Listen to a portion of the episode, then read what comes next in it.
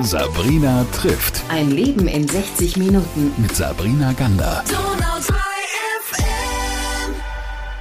Ich bin an einem ganz besonderen Ort, weil man den Ort schon gesehen haben muss, bevor man eigentlich mit den Menschen spricht, die hier drinnen immer wieder arbeiten und ab und zu ja auch mal die Tür aufmachen. Bei mir ist heute Amelie Mack. Erstmal schön, dass du da bist oder dass ich bei dir sein darf. Hallo Sabrina. Schön, dass du hier bist. Willkommen in der Künstlerei. Willkommen in meiner kleinen Werkstatt, dem Alchemiewerk. Und ja, schön, dass du da bist. Ich habe es ja schon gesagt, hier sind ein paar mehr Leute drin. Wie viele Künstler seid ihr hier in der Theatergasse? Wir sind insgesamt neun Leute aus den verschiedensten Sparten. Ganz, ganz bunt gemischter Haufen in einer ehemaligen historischen Buchbinderei. Ehemalige Buchbinderei Lindenmann ist es. Und wir haben diesen besonderen Ort gemietet mit allem, was da ist. Alle alten Pressen, alten Papiere, mehrere hundert Jahre alte Werkzeuge und die ganze Atmosphäre hier drin regt einfach nur zum Kreativsein an. Jetzt hast du schon gesagt, wir sitzen in deiner Werkstatt. Wie kann ich das beschreiben? Die ist ja wirklich wie aus der Zeit gefallen, so aus der Jahrhundertwende. Das ist ein kleiner blauer Schrank, äh, die Tür mit den alten Glasfenstern und dem alten Eisengriff, die da wirklich so ein bisschen daran erinnert, wie es hier mal ausgesehen hat.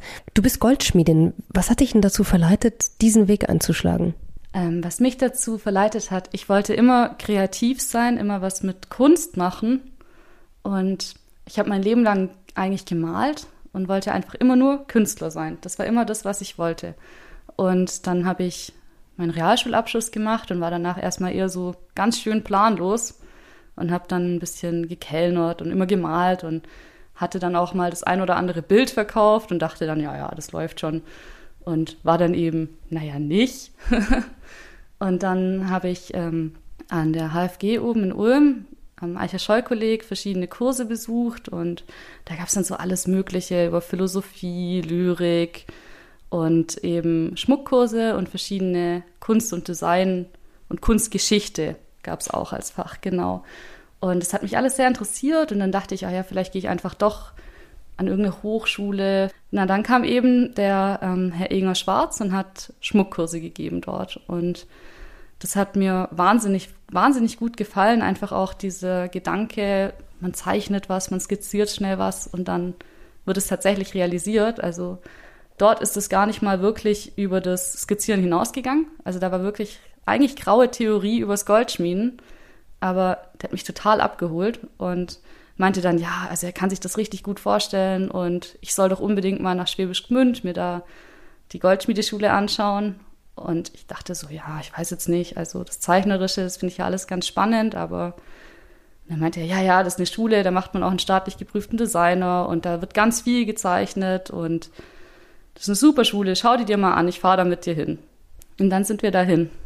Jetzt hast du vorhin erzählt, du bist da hingefahren mit Ehinger Schwarz. Also das ist ja auch echt was ganz Besonderes, wie so ein Mentor an deiner Seite. Jetzt nimm uns doch mal mit an den Tag, wo du das erste Mal da an dieser Schule warst und dir das angeguckt hast. Was hast du da erlebt? Ach, das war der Hammer. Wir sind da angekommen und man läuft dann da schon an den Marktplatz durch so, so Arkaden durch und dann hört man schon das Gehämmer.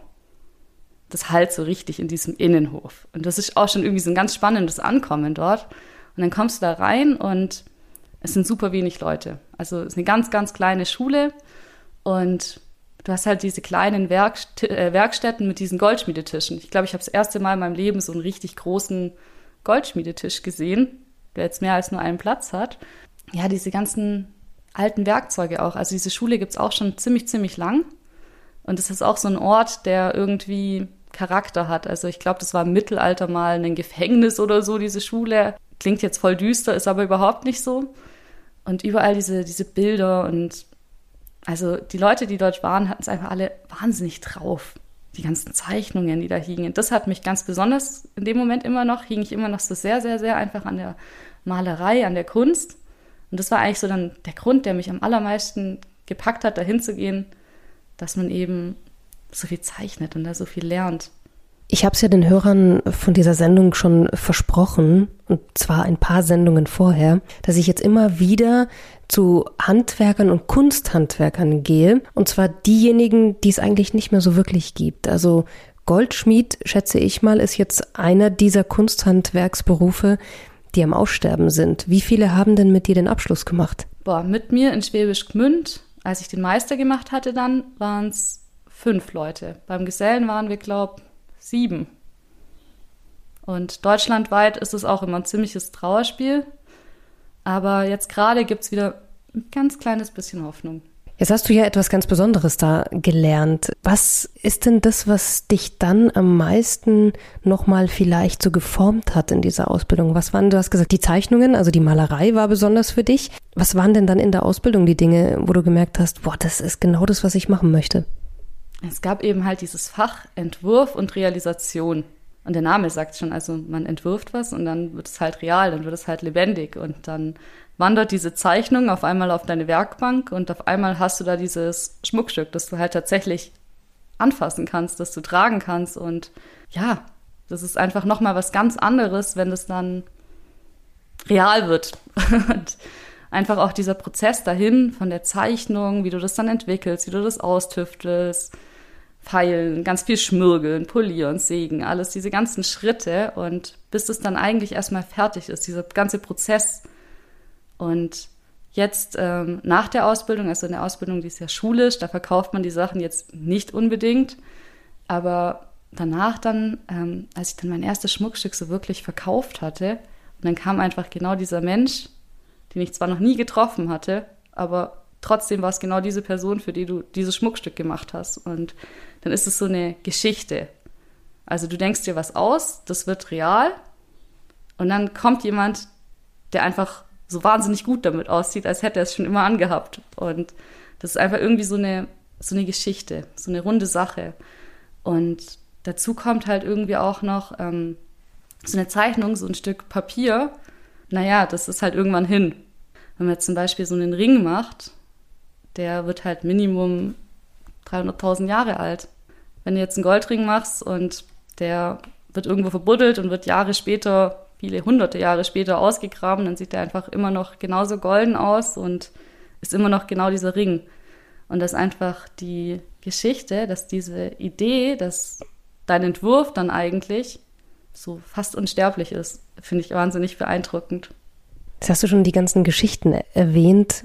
Wir sind ja hier an einem Ort, wo jeder Künstler irgendeine Geschichte erzählt, ja auch mit seinem Kunsthandwerk oder mit seinem Handwerk, vom Puppenspieler eben bis zu einer fast Buchbinderin. Diese Geschichten, die der Schmuck für dich dann erzählen kann, was, was gibt dir das, wenn du abends hier die Tür zumachst oder morgens hier die Tür aufsperrst? Was mir das gibt, es ist einfach, also Schmuck ist halt auch ganz oft einfach ein Geschenk. Und das ist immer irgendwie immer hängt eine Liebesgeschichte mit drinne. Und das ist ziemlich lustig, wenn dann manchmal einfach Leute kommen, so heimlich ihre Nummer zustecken, so ich brauche ich brauch ein Geschenk oder ich brauche einen Ehering. Und das darf man ja nicht so offensichtlich. Und manchmal denkt man sich so, was will denn der jetzt von mir? Und dann ähm, kommt halt am Ende raus, ja, okay, der wollte was in Auftrag geben.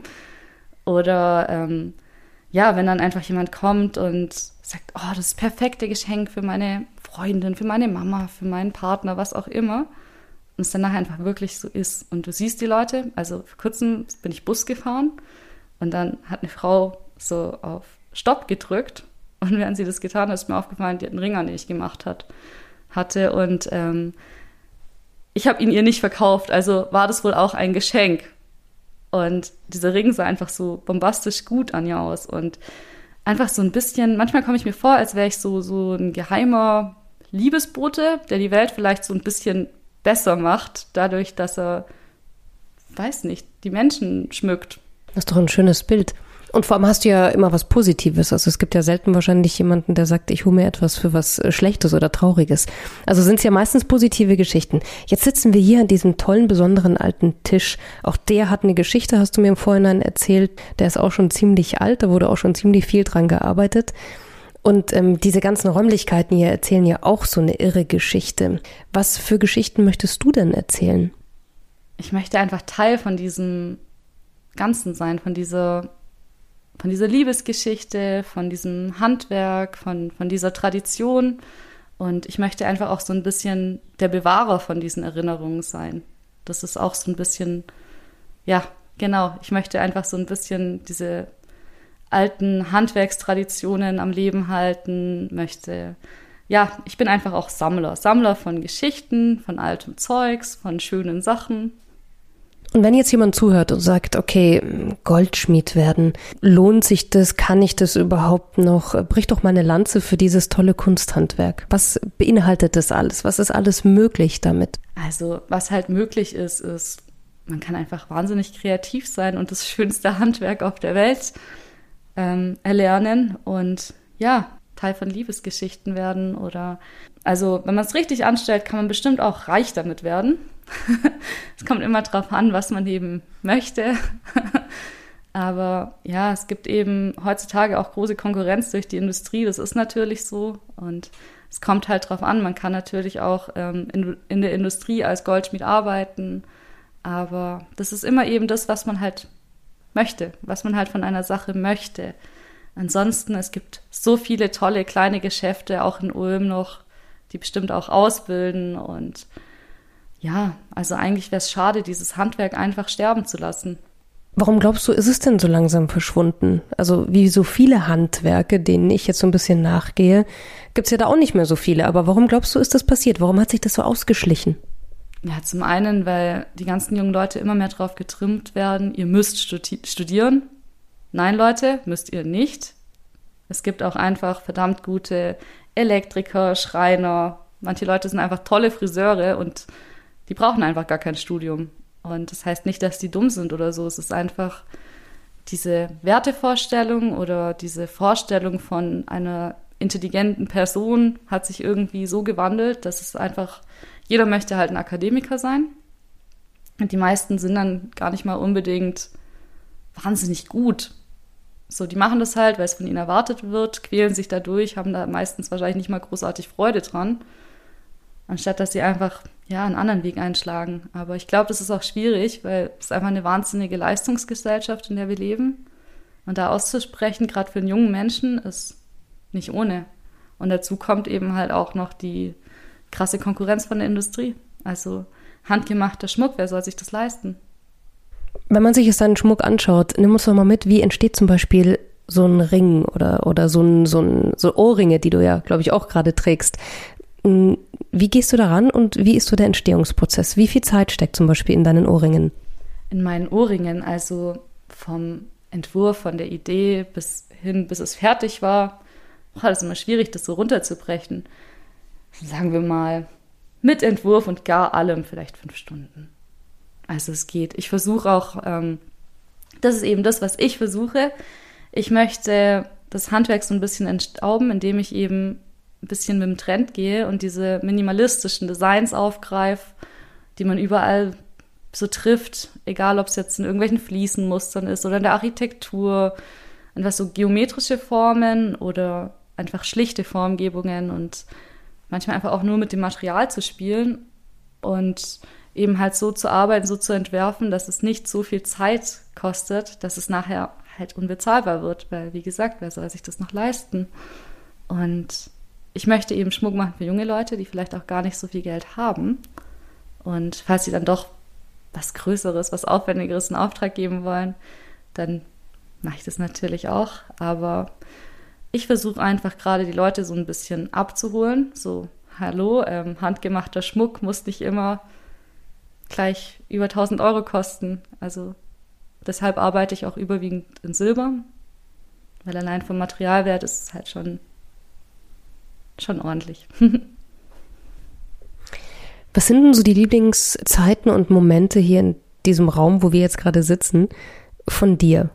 Ach, ich liebe es, wenn ich morgens hier reinkomme und ich mache den Rollladen hoch, mache das Fenster auf und dann denke ich einfach so, wow, und das ist jetzt meine eigene kleine Werkstatt. Und dann, klar, also manchmal gibt es dann auch so ein paar, sagen wir mal, unliebsamere Aufträge. Aber das Allerschönste ist natürlich, wenn du einfach ein Projekt hast, an dem dir echt was liegt, wenn du eine Idee hast und die verwirklichst. Und beim, beim Schmuckmachen, beim Schmuckprozess selber, ich liebe es zu löten. Der Moment, wenn dann das Lot fließt und, und dann, ja, hast du ein zusammengefügtes Stück. Und wenn du es dann abschreckst und die Lötung passt und alles ist so, wie es sein soll, das ist ein Moment, den ich sehr, sehr liebe.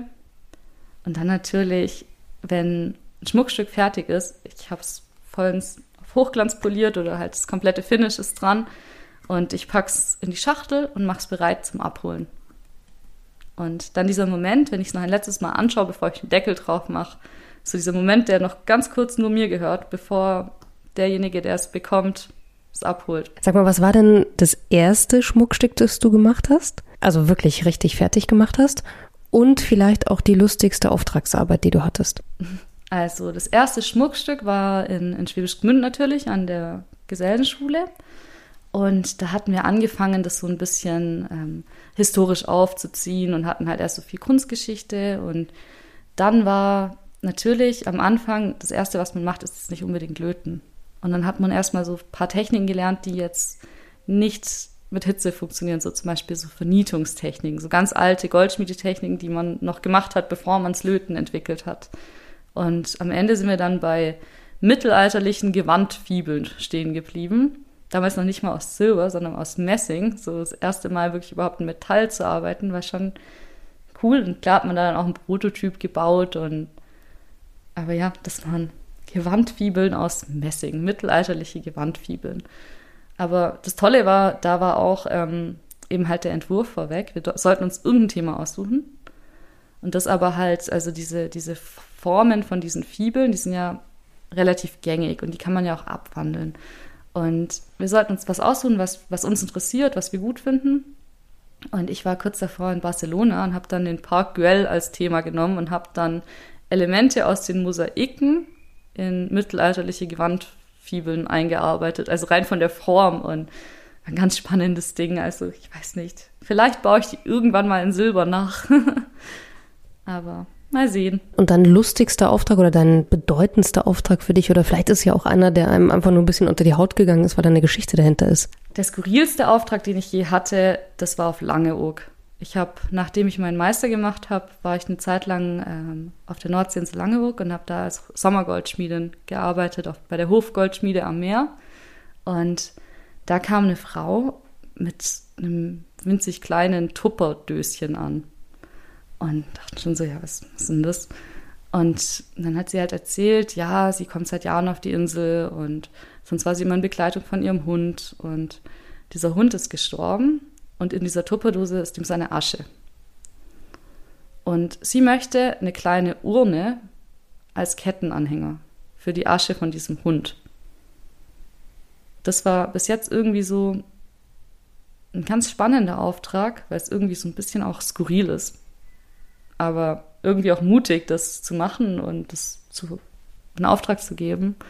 Und als das dann fertig war und die es abgeholt hat und wie wichtig ihr dieses Schmuckstück war, das war das war schon ganz besonders so. Wie sah die dann aus, diese, dieser Anhänger? Wie sah das aus? Ach, das war so ein bisschen, man kann sich's vorstellen wie so eine halbe Patronenhülse mit einem Stein oben als Deckel. So ungefähr so ein bisschen so eine runde Kapsel mit oben einem Deckel, einem Scharnier, dass man es eben aufmachen kann. Und da war der, der Hund dann drinnen.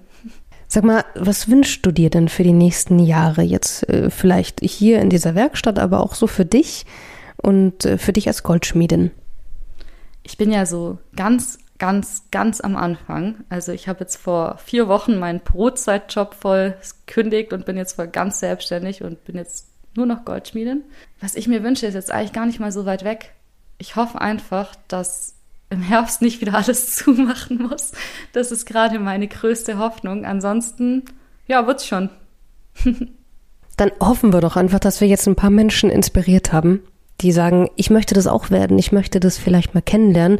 Oder die einen Ring haben möchten oder Ohrringe, ein Geschenk. Oder Menschen, die sagen, ich komme hierher und schau mir mal die Künstlerei an in der Theatergasse 2 damit man euch auch richtig findet. Ihr seid immer wann auf? Wir haben immer ähm, geöffnet mittwochs von 11 bis 18 Uhr und samstags von 12 bis 16 Uhr. Also dann kann man euch besuchen, kann sogar Workshops machen hier und man kann dich natürlich auch finden. Vielen Dank, Amelie Mack, erstmal und dir ganz wundervolle Geschichten noch. Vielen, vielen Dank. Schön, dass du da warst.